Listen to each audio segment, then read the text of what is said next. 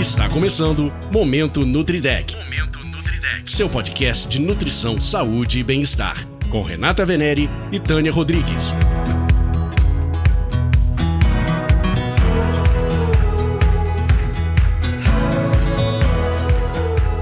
Fala pessoal, voltamos. Momento Nutridec para fazer você refletir é, dá trabalho refletir, mas a gente precisa sobre alimentação, sobre rotina, hábitos saudáveis. Para quê? Para ficar melhor, para produzir mais, para conseguir namorar, para conseguir se apaixonar, né? Em todos os sentidos, né? Literal e também abstrato. Tânia Rodrigues, é para isso que a gente está nessa vida? Pois é, Renata. E acho que hoje a gente vai falar de uma coisa muito legal, que é exatamente isso, né? Como é que a gente consegue ter uma rotina mais saudável? Se a gente puder compartilhar algumas dicas, estamos aqui para isso, não é? Tânia Rodrigues ensina tudo pra gente, vai viabilizando aqui a nossa rotina, o nosso dia a dia. Tânia, é um prazer enorme, viu? Estar aqui Obrigada. conversando, aprendendo, ouvindo. É delícia demais e a gente quer que você aproveite, que você se disponibilize. Eu acho que essa palavra é muito importante porque às vezes a gente na correria, né, e não, ah, não quer saber, ah, não quero ouvir, ah, né, deixa passar algumas, algumas reflexões mesmo que cada um vai fazer, né, a gente está aqui só é, jogando aqui, né, provocando uma reflexão, que é o que a gente tem que fazer para a vida ser, enfim, melhor planejamento alimentar. Como é que a gente faz, Tânia? A gente vai antes no supermercado, já compra tudo a semana inteira, já pode congelar, não pode congelar. Vamos, vamos, vamos exemplificar um pouquinho como é que a gente faz para nossa rotina alimentar existir, né? Pois isso é super importante. Se a gente não pensar nisso, se a gente deixar para quando tiver fome, certamente o estado de fome vai exigir que você coma algo, algo, muito rápido. Ou seja, não planejou. Estou morrendo de fome, o que eu vou comer de mais rápido? E acaba comendo de maneira não saudável e muito provavelmente algum alimento que nem tinha os nutrientes que você precisa. Nossa, é muito verdade isso, né? Uhum. Porque assim, ah, não tem nada, não tem, não tem, não comprei, não tem, ah, então vou pedir não sei o quê. Exato. Né? É e mesmo na rua, se você está com fome, você não consegue pensar que vai entrar num restaurante, num self-service, por exemplo, e que vai ter fila e que você vai demorar para pegar o seu prato. Você é capaz de parar na esquina que você já tem uma vitrine aqui na frente com pastel, coxinha, empada, alguma coisa, e você pega aquilo que está mais rápido, porque o estado de fome faz com que você perca o critério de planejamento. Você quer parar com aquela fome. Então a gente não pode nem chegar nessa, nessa fase.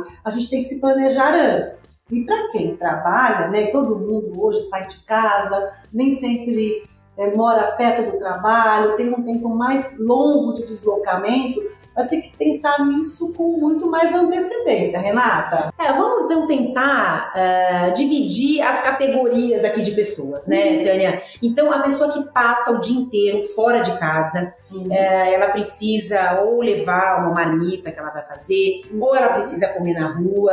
Como é que ela faz? Como é que ela faz para esse dia inteiro, né? Não só no momento que ela vai a um restaurante ou vai fazer uso dessa marmita, mas nos intervalos também, quatro horas depois para não chegar em casa de volta com aquela fome de leão, né? Ótimo. Então, essa pessoa que sai de casa cedo para trabalhar e vai voltar só no fim do dia ou noite, ela, se tiver a possibilidade de levar a marmita, melhor. É melhor porque ela vai comer o que ela gosta, o que ela preparou, o que ela conhece, com praticidade, porque aí de fato vai estar pronto ali, ela não vai pegar fila de restaurante.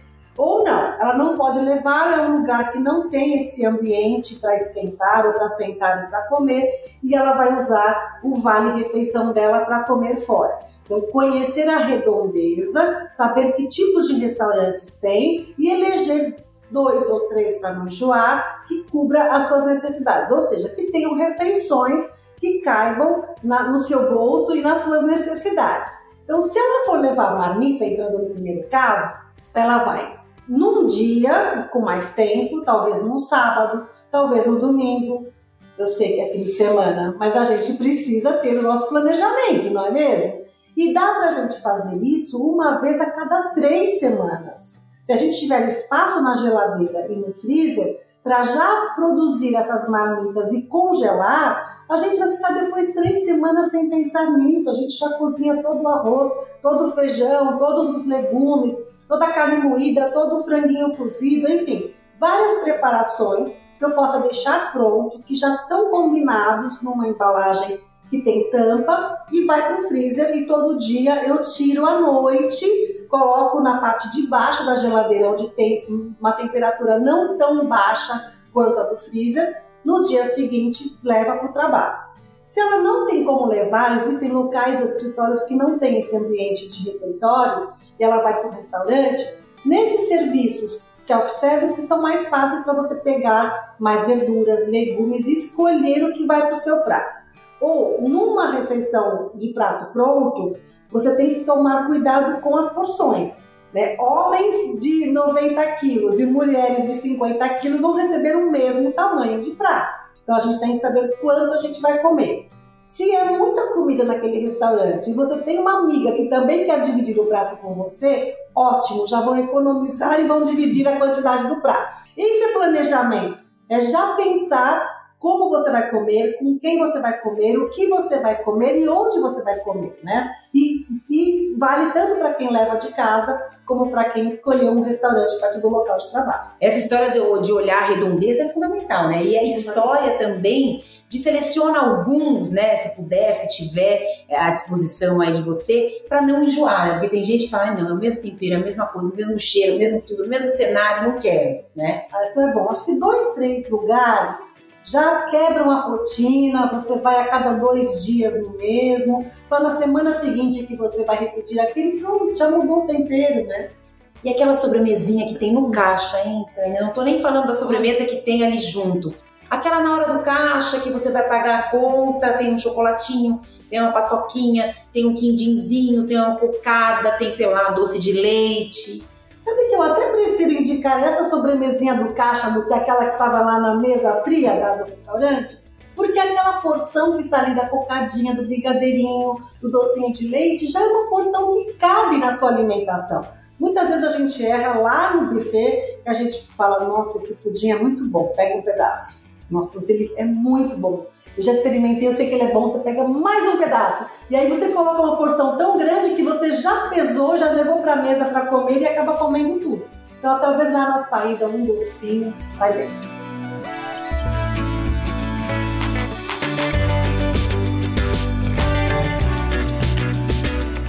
Então, às vezes a pessoa está com fome e ela coloca mais comida no prato do que, ela, uhum. do que ela quer, na verdade, do que ela precisa e do que ela vai aguentar comer. Mas tá ali, ela já pagou, é uma coisa que você pesa e paga. E ela fala, bom, e realmente ficar jogando comida fora é um, um horror, né?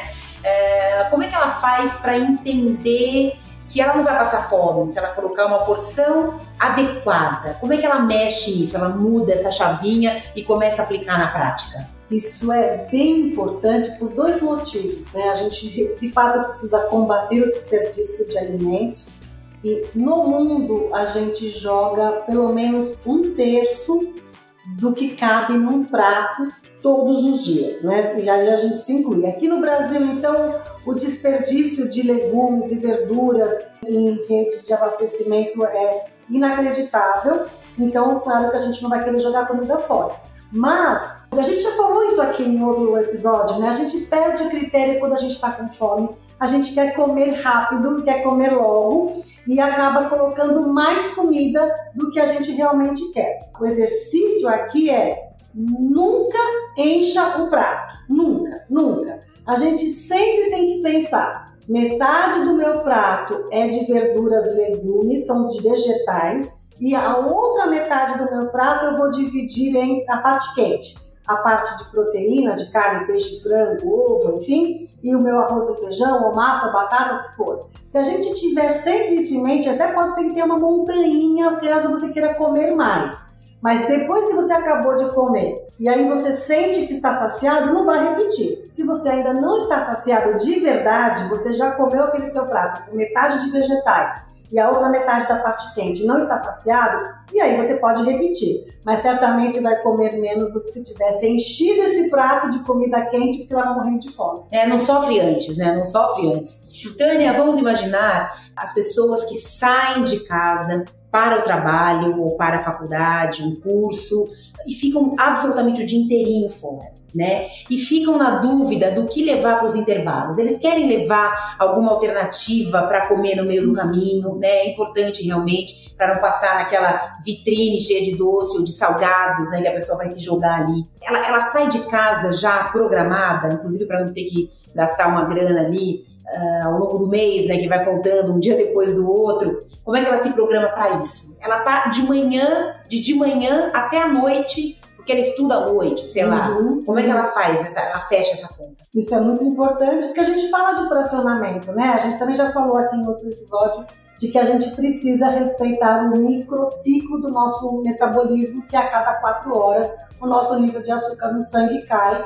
Isso pode cair rendimento, inclusive intelectual, de foco, de aprendizado. Mas por outro lado, se ficar muito tempo fora de casa e não tiver uma geladeira para condicionar esses lanches, a gente cai no risco de não ter segurança alimentar. Os alimentos, eles muitas vezes são perecíveis e não ficariam fora da geladeira. Então, tem duas situações. Ou eu posso ter uma geladeira no meu local de trabalho, e aí levo iogurtes, levo leites de caixinha mesmo, que então são mais é, duráveis, até fora da geladeira, gelado é mais gostoso. Posso levar frutas, eu posso levar sanduíches com recheios que precisam de geladeira. Mas se eu não tiver essa possibilidade, a gente pode entrar naqueles recursos de alimentos mais seguros, que são alimentos é, industrializados, que a gente chama de processado ou semi-processado, é, ou minimamente processado, enfim. De alguma maneira, ele passou por um processo que o torna seguro dentro daquela embalagem. Eles foram processados. Então, pode ter é, a gente pode ter queijos amarelos que já são mais duráveis fora da geladeira, eles não têm, não deterioram como queijos frescos, e aí dá para fazer um sanduíche. Dá para a gente levar amendoim, castanhas, o que tiver na sua região. É, amendoim, acho que no Brasil é mais acessível, de preferência amendoim sem sal, porque o excesso de sal também faz mal à saúde. A gente pode levar frutas secas e às vezes a gente acha algumas ofertas de banana seca, de manga seca. É, não precisa ser só uva passa ou damasco, que às vezes é caro, uhum. mas tem frutas na, em grandes mercados, mercados municipais, tem todos os tipos de frutas que são desidratadas e secas que podem ser uma opção. E assim a gente vai achando soluções para ter alguns lanchinhos. Então, os sanduíches que são de queijos amarelos, eles duram fora da geladeira, para levar pela manhã e consumi só no final do dia. E as, as, os alimentos mais secos e mais industrializados também duram mais fora da geladeira. Se tem geladeira, dá para variar mais ainda.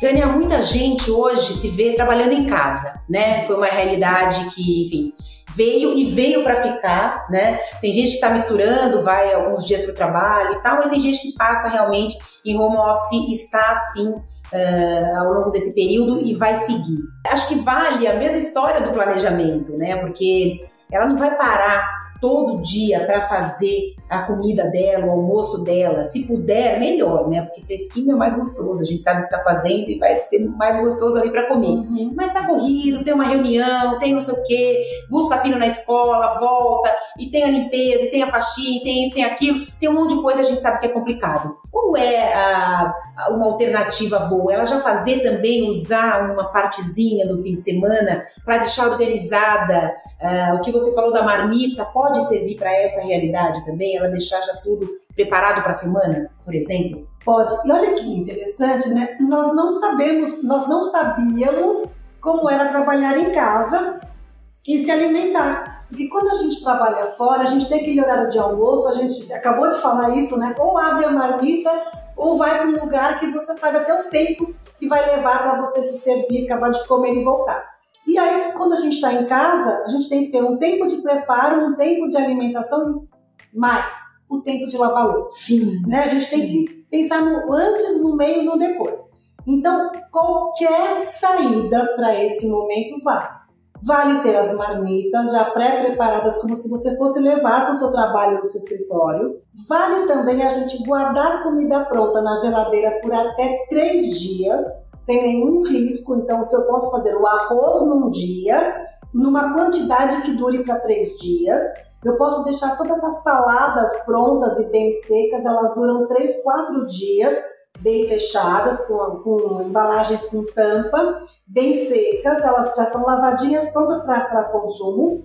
Posso guardar frutas picadas, cortar à noite e já guardar para o dia. Posso ter feijão por três dias e assim também as lentilhas no grão de bico. E aí a gente pode ter o preparo na hora só de alguma coisa grelhada, se for o caso. Se não, se a carne for cozida, se for bife de panela, bife a rolê, carne moída, franguinho picado, é, picadinho, tudo isso pode durar até três dias na geladeira bem acondicionada. Então, se você já se preparar para cozinhar, por exemplo, no domingo e na quarta ou na quinta, você tem dois dias que fica na cozinha, mas você tem comida para todos os dias da semana. Isso é uma dica de planejamento do seu tempo, mesmo trabalhando em casa. E para a gente finalizar, planejar também é você comprar as coisas que vai precisar uhum. para cozinhar aquilo, né? Então, de novo, aí mais uma coisa, eu já planejo a semana inteira, minha semana já é, né? De segunda a sexta. Tem gente que trabalha no fim de semana, faz plantão, fala, ah, eu vou ter que ficar planejando, planejando, não aguento mais. Mas, gente, sem planejamento aí que o negócio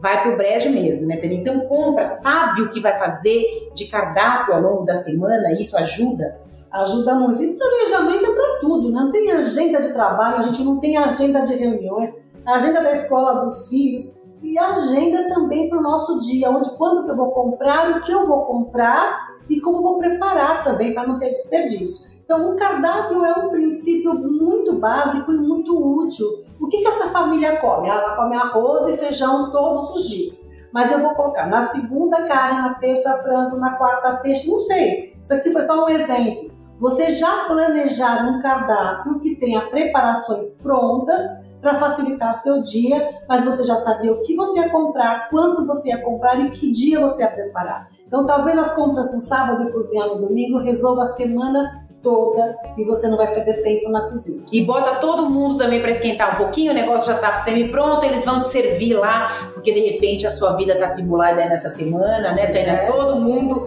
se ajudando, né, fazendo o negócio rolar. Tânia, tem mais na próxima, a gente volta. Ah, então tá. Até a próxima, então. Beijão, gente. Tchau, tchau.